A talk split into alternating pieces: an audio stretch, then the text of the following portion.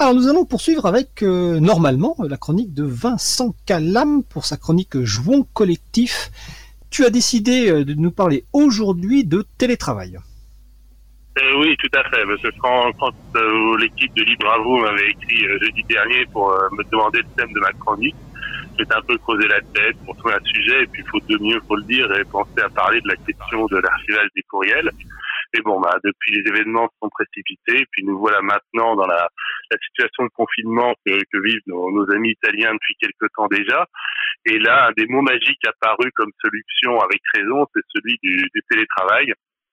Donc, ça me semblait important euh, de, le, de le mettre à l'honneur et c'est donc lui que je voudrais parler dans ma chronique parce que je crois que le monde associatif et militant est justement un de ceux les mieux préparés euh, au télétravail, notamment grâce au logiciel libre. Mais alors, en quoi ce, ce monde associatif et militant est-il mieux préparé?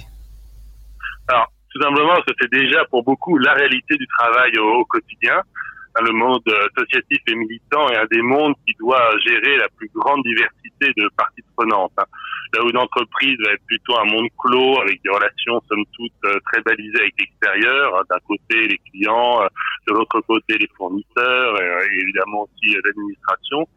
Une association doit composer avec des bénévoles, avec des salariés, d'autres organisations partenaires, des collectivités publiques si les subventions sont en jeu, bref, des personnes et des structures diverses et variées qui ont des compétences et des exigences informatiques tout aussi euh, diverses et variées et sur lesquelles l'association n'a pas prise. D'ailleurs, dans une précédente chronique, j'avais souligné que cette nécessité de communication tout azimut avec l'extérieur pouvait être euh, un des freins à l'adoption de, de logiciels libres par une association, parce que c'est une, une, contrainte forte.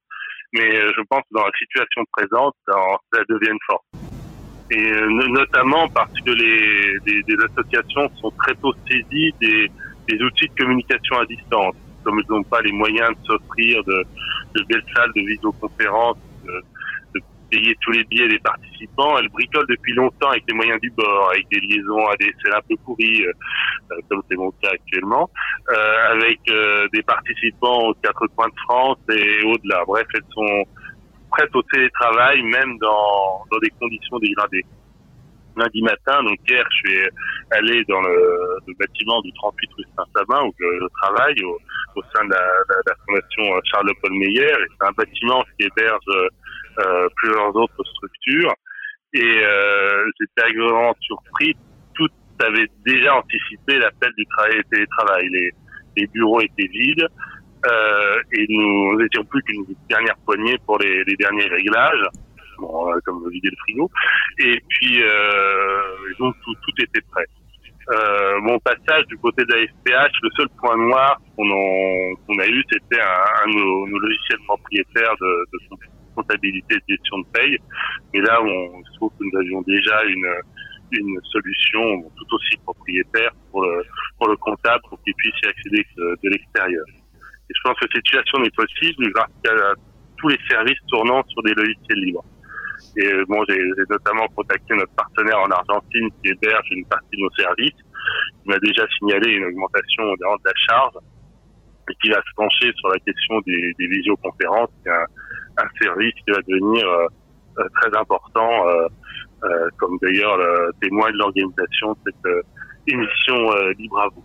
Et d'ailleurs, nous-mêmes et d'autres oui. structures membres euh, de, des chatons, donc du collectif des hébergeurs alternatifs, transparents, ouverts, neutres et solidaires, un hein, chaton avec un s.org, on a commencé à réfléchir aux outils à mettre en place pour permettre euh, le travail collaboratif euh, à distance, et notamment ce qui est très demandé actuellement, l'audioconf et la vidéoconf, donc bientôt sur chaton.org avec un s et aussi sur chapril.org. Et donc le rôle des administrateurs système va être important dans les prochaines semaines. Vincent. Oui, co complètement. Hein. On va rendre notre confinement le plus confortable possible, enfin, dans, la, mesure du possible. Alors, euh, j'aimerais terminer sur une note un peu un peu positive, hein, euh, même si euh, c'est drôle pour personne.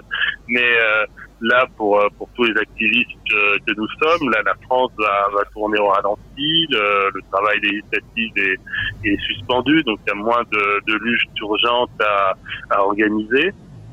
Et je pense que c'est peut-être un peu le moment de faire, euh, faire du rangement et du classement, de, de se plonger dans, dans ces archives Bon, je pense que je reviendrai dans ma prochaine chronique euh, euh, sur le thème de, de l'archival des, des, des, courriels, c'est promis.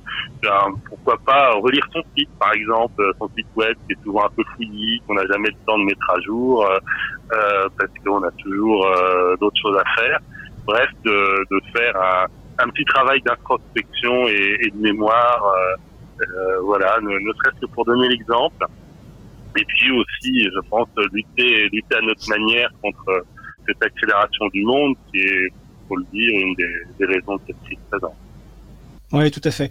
Puis on va préciser peut-être que, que, ce télétravail actuel a, à mon sens, deux spécificités quand même par rapport au télétravail habituel. C'est que pour beaucoup de personnes, c'est du télétravail avec des enfants à la maison, ce qui change quand même radicalement les choses. Et deuxième chose, c'est du télétravail en période de crise.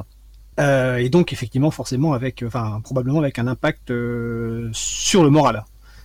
Oui, il y, aura un impact sur le moral. Alors pour les enfants, peut-être c'est l'occasion pour eux de comprendre enfin ce que, que vous faites, que chacun fait, mais euh, bon, je n'en ai pas, donc euh, je ne connais pas la, la situation. Évidemment, c'est beaucoup plus compliqué. Euh, bien sûr, la, la crise va, va jouer sur le moral, mais euh, on, on, va justement avoir besoin euh, de, de, beaucoup de, de liens sociaux euh, à distance euh, par, par, Internet. Et là, je pense que l'engagement associatif va être quelque chose de précieux pour chacun. On va, je pense, en juger encore plus apprécier cette valeur de, des liens sociaux qu'on a pu tisser de, dans l'engagement associatif pour pour, garder le, contact et, garder le moral et, donner l'envie euh, une fois le confinement terminé euh, de reprendre euh, de, continuer de reprendre les combats que, que nous menons. Oui, espérons que les outils informatiques effectivement permettent de passer euh, au mieux cette période d'un point de vue euh, humain. Bah écoute euh, Vincent, je te remercie pour ta chronique. Donc c'était Vincent Calam, euh, la chronique Jouons collectif qui portait aujourd'hui donc sur la question du télétravail. Je te souhaite une bonne fin de, de journée et puis à bientôt. À bientôt.